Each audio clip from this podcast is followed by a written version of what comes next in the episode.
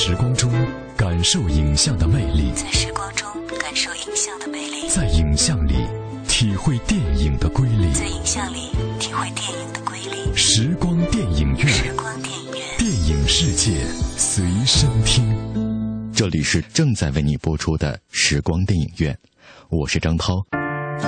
时光电影院，电影世界随身听。电影世界随身听。首先，我们来关注一组来自电影方面的最新消息。深入片场一线，捕捉最新影讯，片场追踪。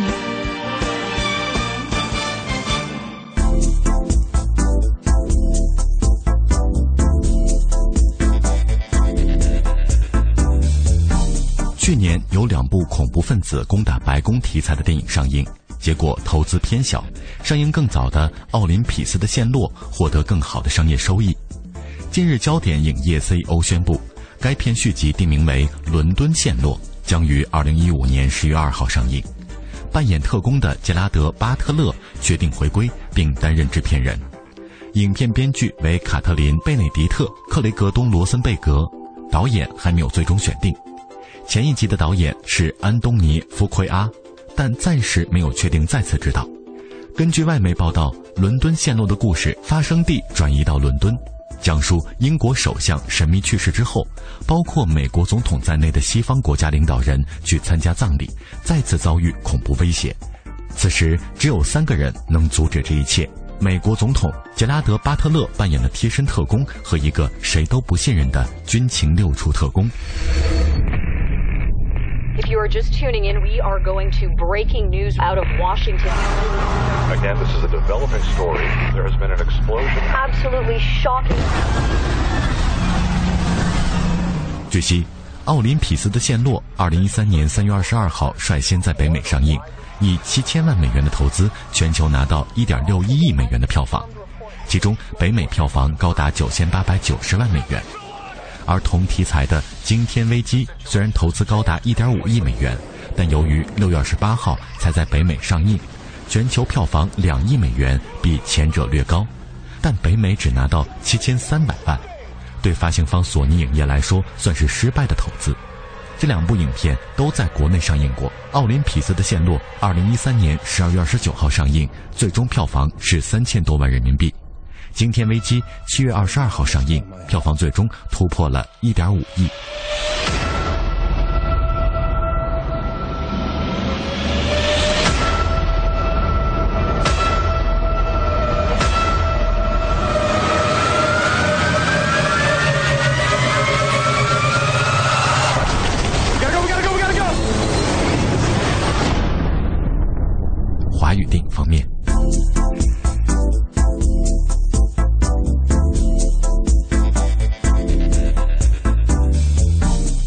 迪士尼中国创意支持，中影电影股份有限公司发行，3D 动画电影《神笔马良》日前双旦连发，首次曝光了一款先导海报和一款时长三十秒的预告。预告片以绚烂而欢乐的童真风格，亮出了该片的合家欢气质，同时也正式宣告该片将在二零一四年暑期档上映。送你一支笔。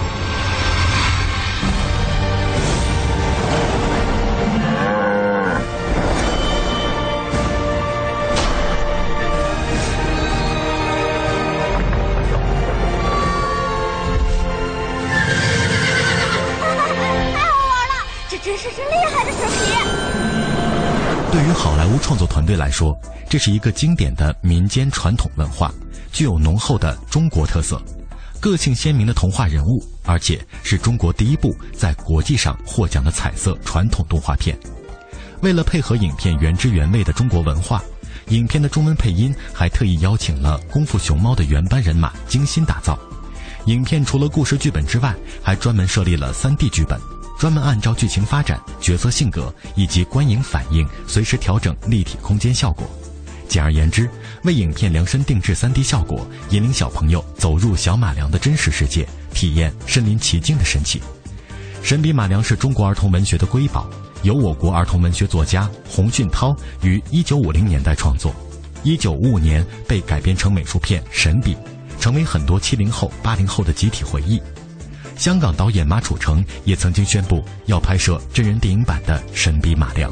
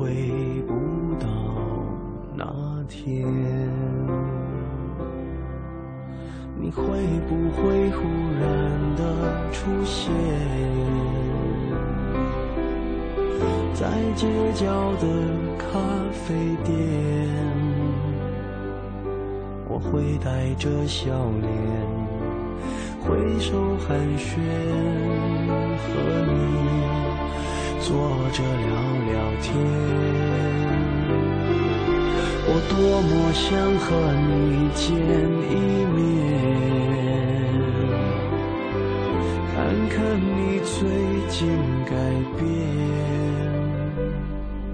不再去说从前，只是寒暄，对你说一句，只是说一句，好久不见。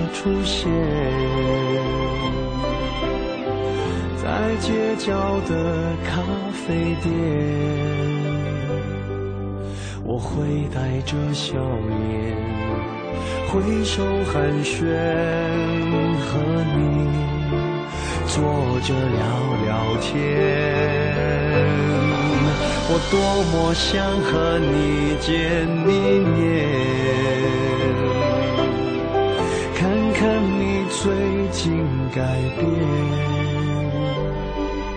不再去说从前，只是寒暄，对你说一句，只是说一句。好久不见。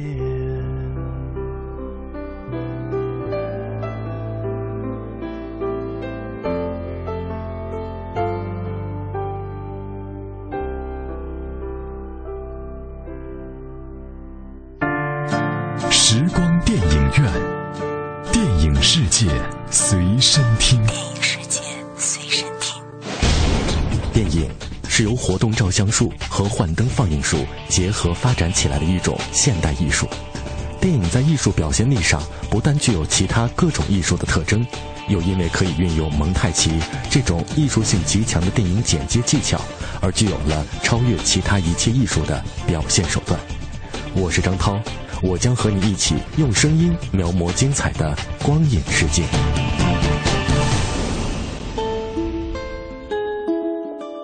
光影中的音乐不仅表达了影片的叙事节奏，也体现出导演浓浓的影像内涵。大家好，我是平安。周一到周五每晚十点到十一点，欢迎收听中央人民广播电台文艺之声时光电影院。和我一起在影像和音乐中自由穿梭，只在 FM 一零六点六文艺之声。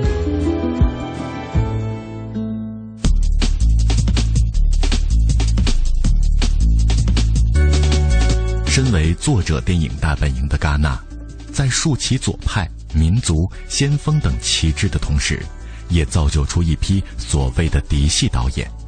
今年入围的满是熟面孔。戈达尔、达内兄弟、肯罗奇、西兰，他们在戛纳的前世今生，你知道多少呢？今天的节目中，我们为你带来2014戛纳嫡系导演的前世今生，欢迎收听。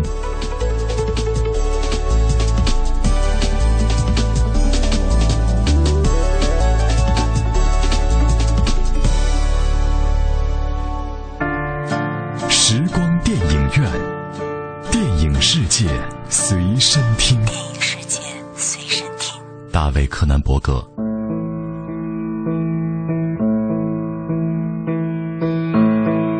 相比之下，大卫·柯南伯格与戛纳影展的关系也许并不算是很亲密。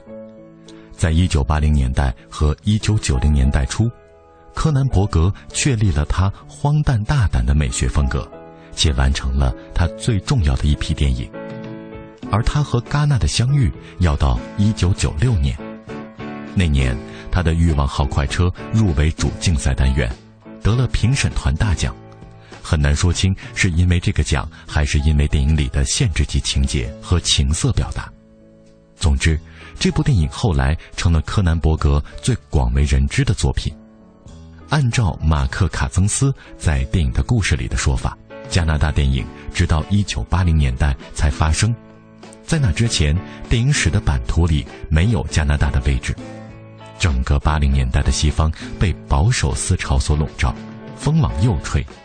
在那个大环境里，加拿大电影因为意义的态度被瞩目。柯南伯格便是异端里的代表人物。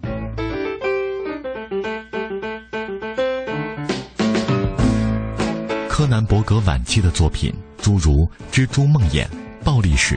东方的承诺和危险方法等，侧重于探索个人精神历程的轨迹。而两年前的大都会和眼下这部星图，可以看作他回到他在上世纪末的美学追求。光怪陆离的时代乱象，以及焦虑迷惘气氛中被异化的个体，这股气息可以一路回溯到录像带谋杀案。传播学理论家麦克卢汉认为。媒体是人的延伸，柯南伯格是这一理论的信奉者。他在电影里持续关心的是科技、图像、媒介和流行文化怎样塑造了我们的世界，以及更进一步，外部世界的强大力量何以入侵并破坏了人的身体和心智。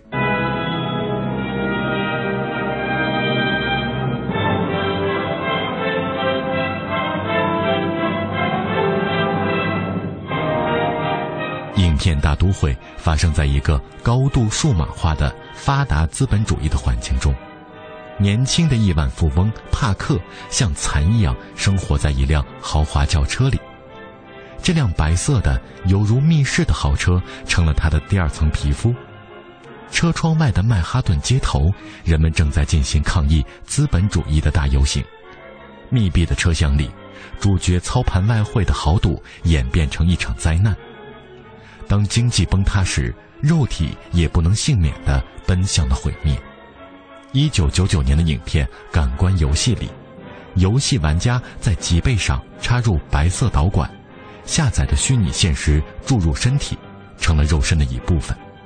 而一九九一年的影片《裸体午餐》，作家主角陷入杀虫剂的致幻迷境，打字机变成长着嘴唇会说话的巨型虫子。把他带进一个虚拟的区间地带。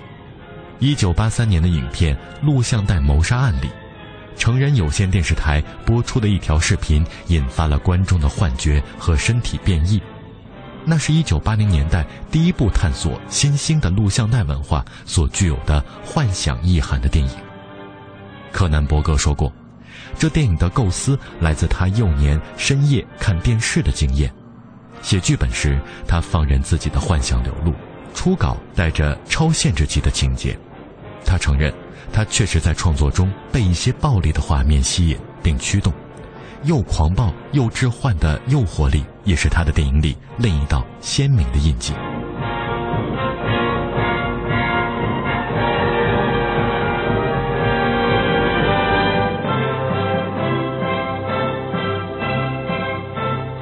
色情是柯南·伯格电影里不能回避的话题。录像带谋杀案上映的时候，遭遇很多组织的示威抵制。有评论考虑右派政客会借题发挥，进一步扩大审查制度，而这其实也是柯南·伯格最为反对的。影片《欲望号快车》的供应掀起更嘈杂的喧哗，这也构成了柯南·伯格特有的双重否定的作者策略。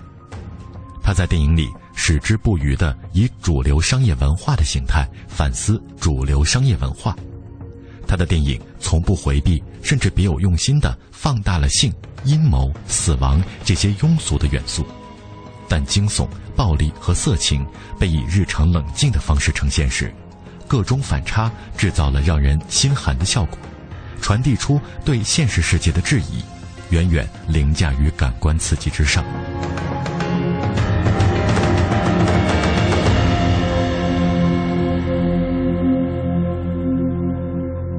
努里·比格西兰，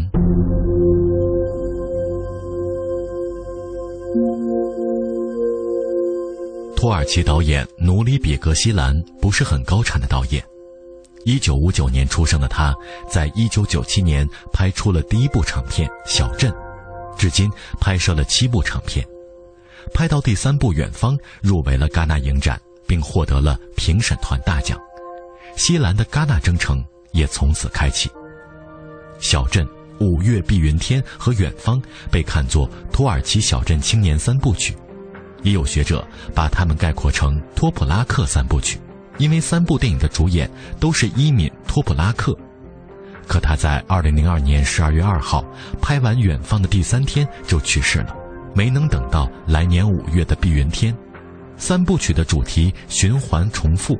关于偏僻山乡的年轻人的身份认同和归属感问题上的挣扎与和解，小镇和五月碧云天掺杂着西兰的私人记忆，在乡村故土抒发田园牧歌的情怀，直到年轻人终于离土投身远方，也见证了西兰从起步到腾飞的跳跃。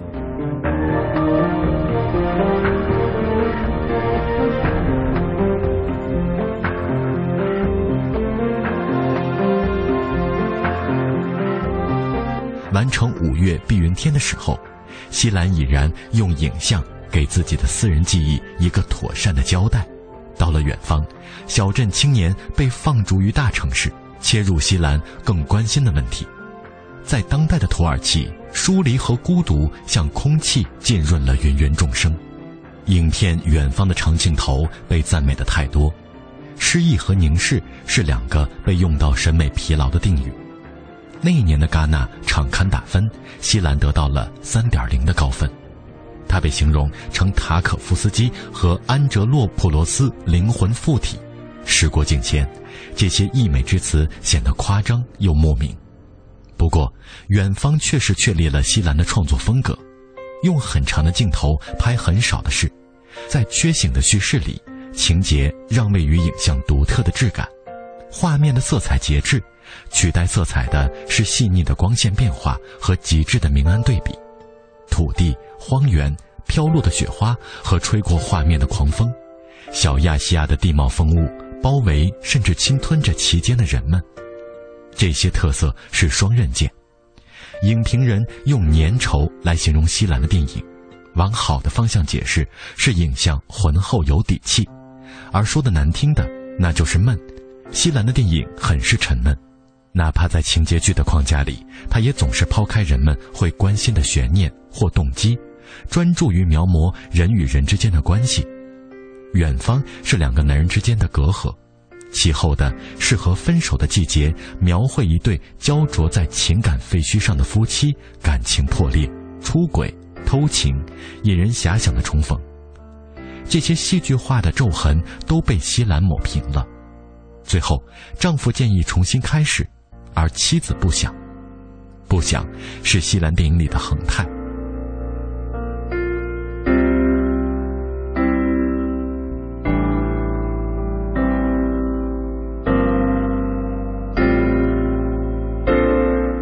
三只猴子这部电影的名称来自日本的三原相，三只猿猴蒙眼、捂嘴、掩耳，意思是不看、不说、不听。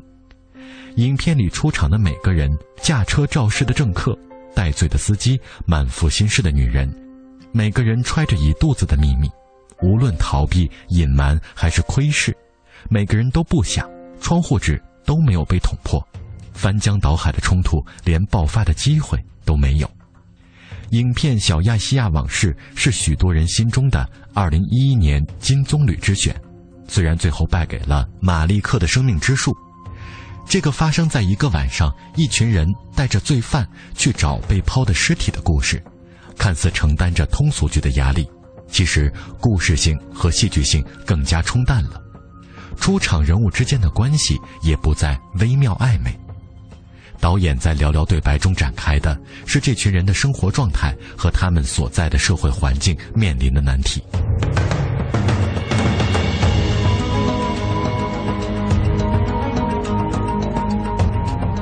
影片名称《小亚细亚》，流传了三千年铁骑英雄的传说，劈开历史的尘烟。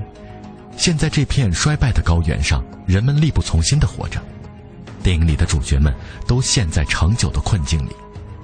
医生有一段不能释怀的过去，警察不愿面对生病的孩子，检察官对妻子的自杀耿耿于怀，贫穷和衰败让他们绝望，没有能力逃避这片土地的人们，也只能无奈又麻木地活下去。谋杀案成了西兰虚晃一枪的悬念，他抛弃了一般观众会关心的谋杀动机和案情的来龙去脉。他想通过影像交流的是人的状态，是这群人置身的环境，也是他无力改变的冷酷现实。风雪总是在西兰的电影里忽然而至，雪花飘落小镇，飘向远方，飘在适合分手的季节。他的新片名叫《冬眠》，大雪覆盖了绵延的远山，在安纳托利亚的深山里，记忆和悔恨又一次缠绕了主角。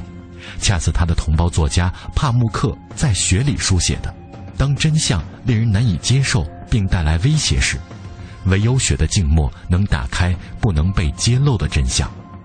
在雪花埋没无人的街道时，静的只能听到足音和呼吸声，这时才可以听到灵魂的声音。这就是西兰电影里的寂静之声。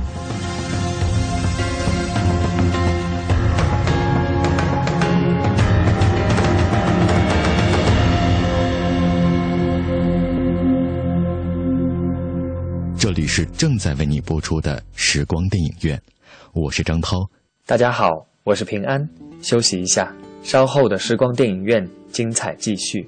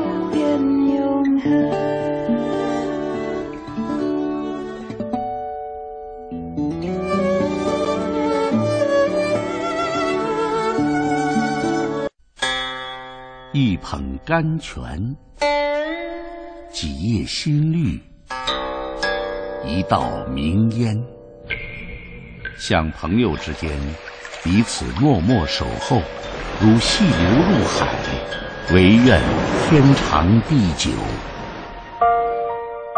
茶，潜移默化人的内在气质。中国茶文化更是对世界影响深远。远离浮躁，让儒雅、宁静、淡泊与和善重新扎根在我们的心田。放慢你的脚步，去细细品味一种文化，品味一个悠久的传承。以茶会友，以茶论道，世界将因你而改变。全程扫描交通路况。好，这一时段一起来关注六月五号星期四的出行提示。六月五号，机动车限行的尾号是三和八，请大家注意遵照执行。那端午节期间啊，道路状况基本上现在已经恢复常态了。那潮汐时，呃，潮汐市的交通特点凸显，早晚高峰时段交通压力比较大，平峰时段交通运行平稳。在高峰时段出行，建议大家尽量选乘公共交通。季知冷暖。OK，一起来关注天气。今天夜间北京阴转晴，最低气温二十一摄氏度。今天北京部分地区出现了雷雨天气，请大家出门的时候注意防范。明天白天多云转阴，最高气温三十四摄氏度。这几天准备高考的同学们可以根据天气情况及时的调整着装和饮食，保持良好的临考状态。人保电话车险邀您一同进入海洋的快乐生活。杨儿，你今天怎么愁眉苦脸的？嗨，别提了，我那车年检到期了，罚款还没交。你说像我这么忙，哪有时间？哪有时间呢？哎，这你就 out 了吧？还不知道人保电话车险的四代服务，不仅能代缴违章罚款，代办车辆年检，代办车险理赔，还能酒后代驾呢。哎呀妈呀，这服务啊，必须投！电话投保就选人保。四零零一二三四五六七。欢迎收听海洋的快乐生活。大家好，我是海洋。呃，小气抠门的海洋给媳妇儿买了一个人寿保险，受益人是海洋他自己，然后他就签约了，买了挺多的。然后呢，由于对保险保险金这个赔偿这方面呢，我并不是很清楚，我就问一下业务员，我说我说老妹儿，呃，我想问一下啊，就是说如果 我我就说如果啊，如果我媳妇儿今天晚上那啥了，我能得多少？这业务员小姑娘一看，我看挺漂亮的，但白了我一眼。哼，你刚给你媳妇儿买过保险，今天晚上她就那什么了，你能得多少？哥，我跟你说，起码二十年有期徒刑，整不好是死刑。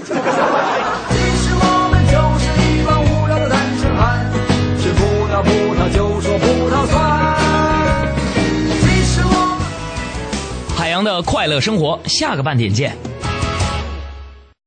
海洋的快乐生活由人保电话车险独家冠名播出。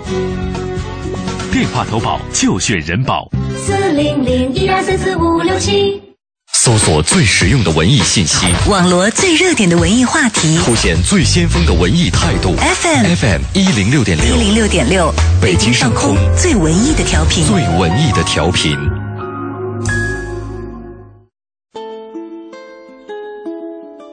在时光中感受影像的魅力，在时光中感受影像的魅力，在影像里体会电影的瑰丽，在影像里体会电影的瑰丽。时光电影院，时光电影院，电影世界随身听。这里是正在为你播出的时光电影院，我是张涛。以下的节目时间，我将交给我的好朋友平安，请他为我们带来电影原声秀的环节。谢谢张涛，欢迎继续收听时光电影院，我是平安。品味光影世界中流动的音符，流动的音符，电影原声秀。中国好声音之为你转身主题曲，音乐是个动词，歌手吴莫愁等。两位是这样子的：当乙方完成了所有的首付款之后呢，甲方应该保证在一个月之内就帮继续帮助乙方来完成这个程序。其实该方厂应该没有任何的担保理由，而且没有签账。停啊！你好，我叫吴佩珊，哪个系的？工商管理。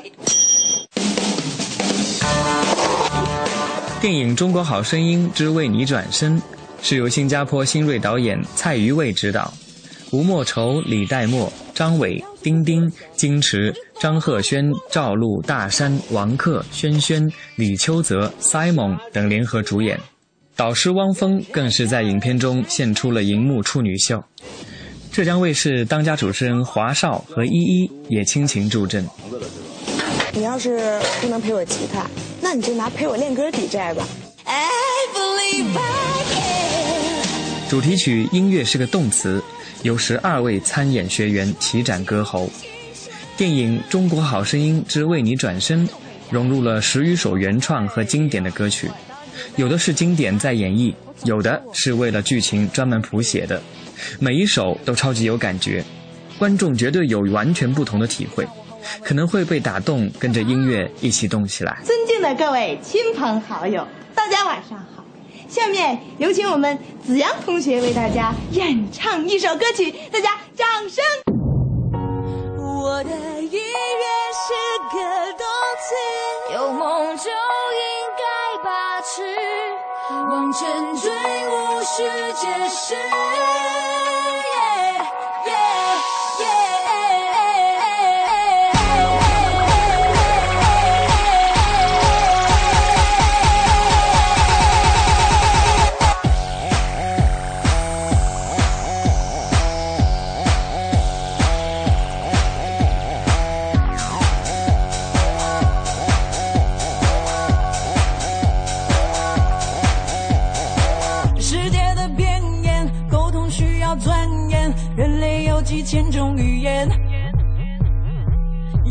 佛相连，陌生变成投缘，默契无字也明显。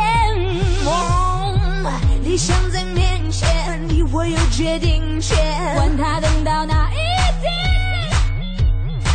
情绪在蔓延，谁还愿意入眠？等快乐才是终点。体内音乐的滋味，跳跃又绝对，怎么描绘？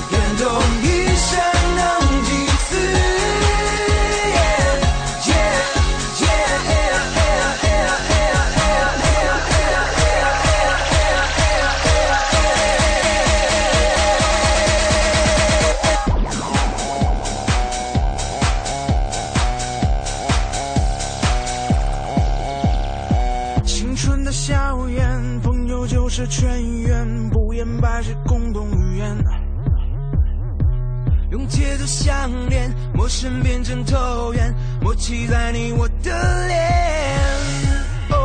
机会在面前，机遇我绝不弃权，所有展翅的一天。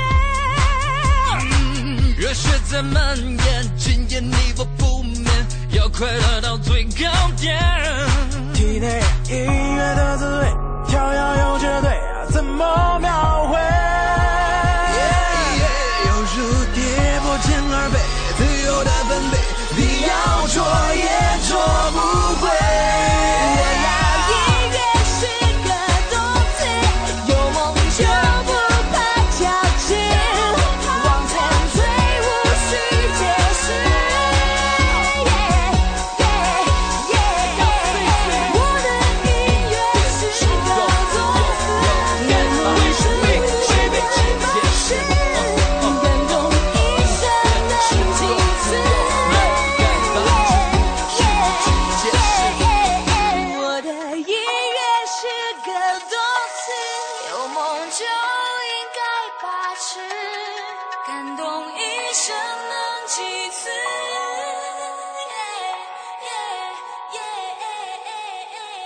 天使之城》插曲《Iris》，歌手 Goo Goo Dolls。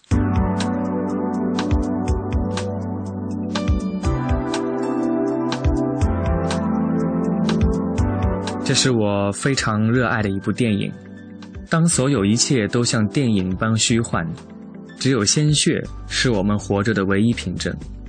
这首歌出现在尼古拉斯凯奇饰演的天使，为了心爱的女人坠入凡间，化身为普通人，迫不及待地去找她的时刻。Iris 是三人摇滚乐团 Goo Goo Dolls 特邀为《天使之城》创作的歌曲。此曲为他们赢得了一九九九年第四十一届格莱美音乐奖最佳年度唱片、年度歌曲和最佳流行演唱团体三项大奖提名。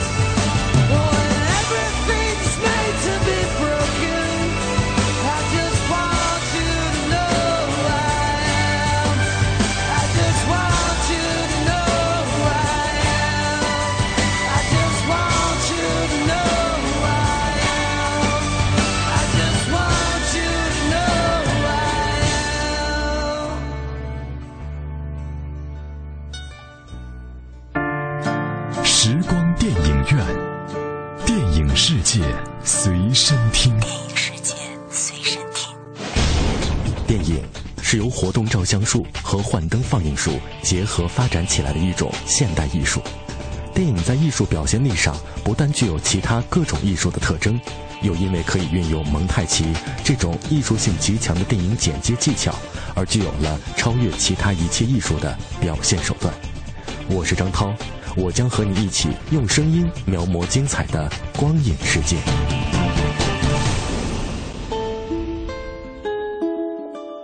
光影中的音乐不仅表达了影片的叙事节奏，也体现出导演浓浓的影像内涵。大家好，我是平安。周一到周五每晚十点到十一点，欢迎收听中央人民广播电台文艺之声时光电影院，和我一起在影像和音乐中自由穿梭，只在 FM 一零六点六文艺之声。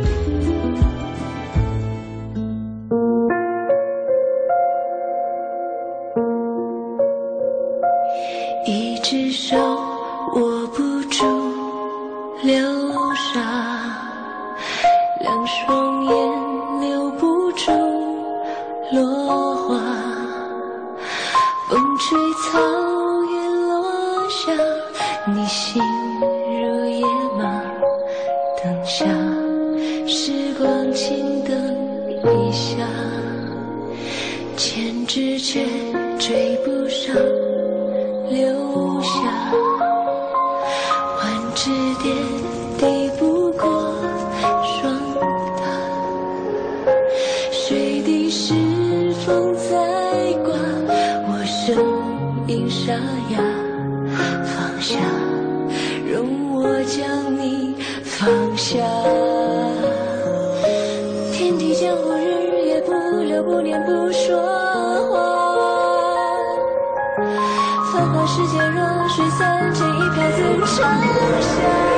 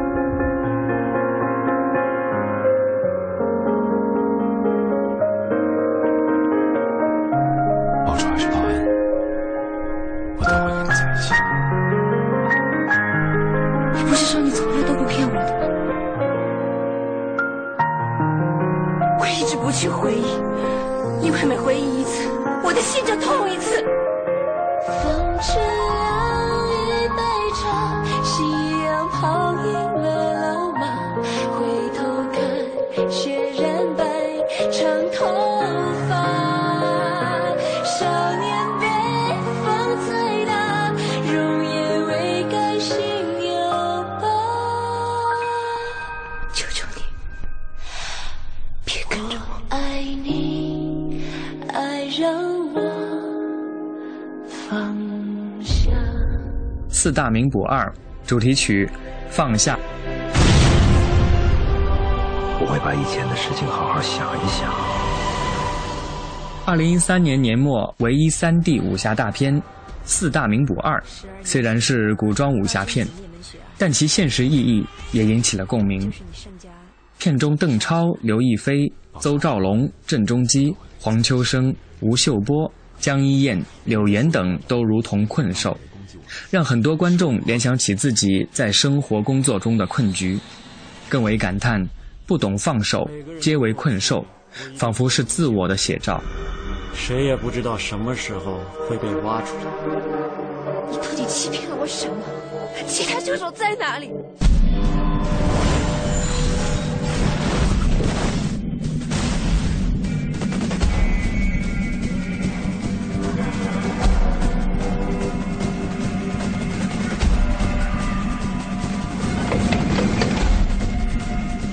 我要报我要杀的人也还没有杀完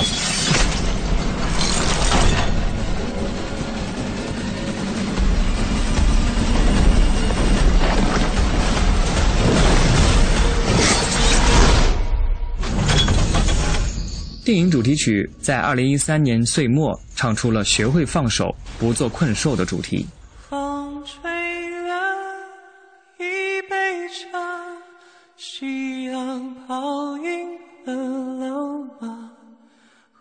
逃开。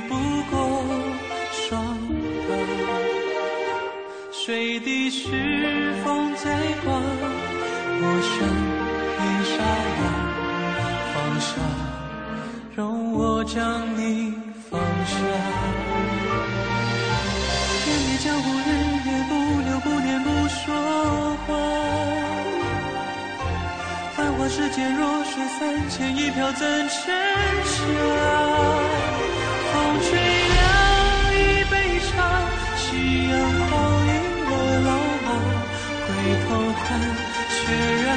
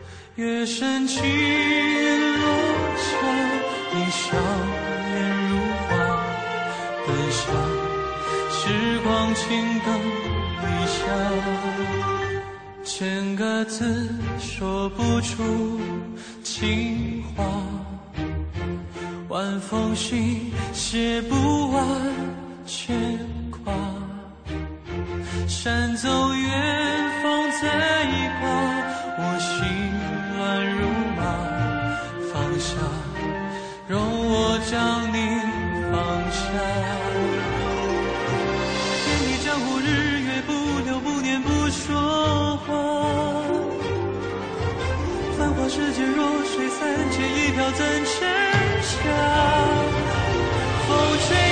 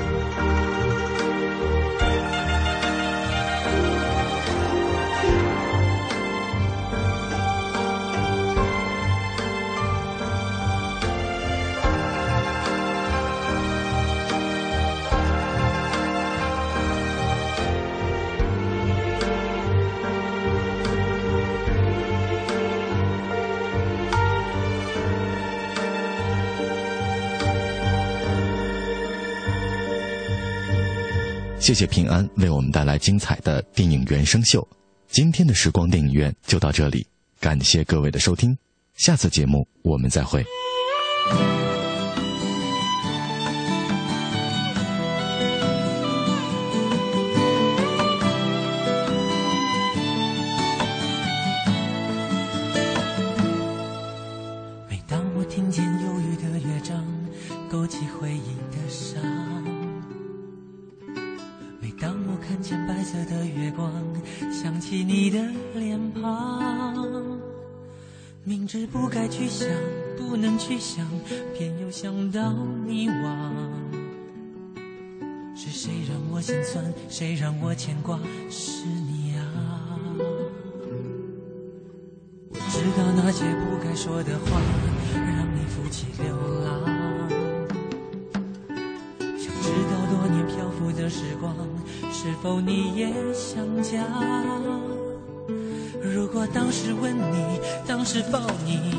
结局难讲。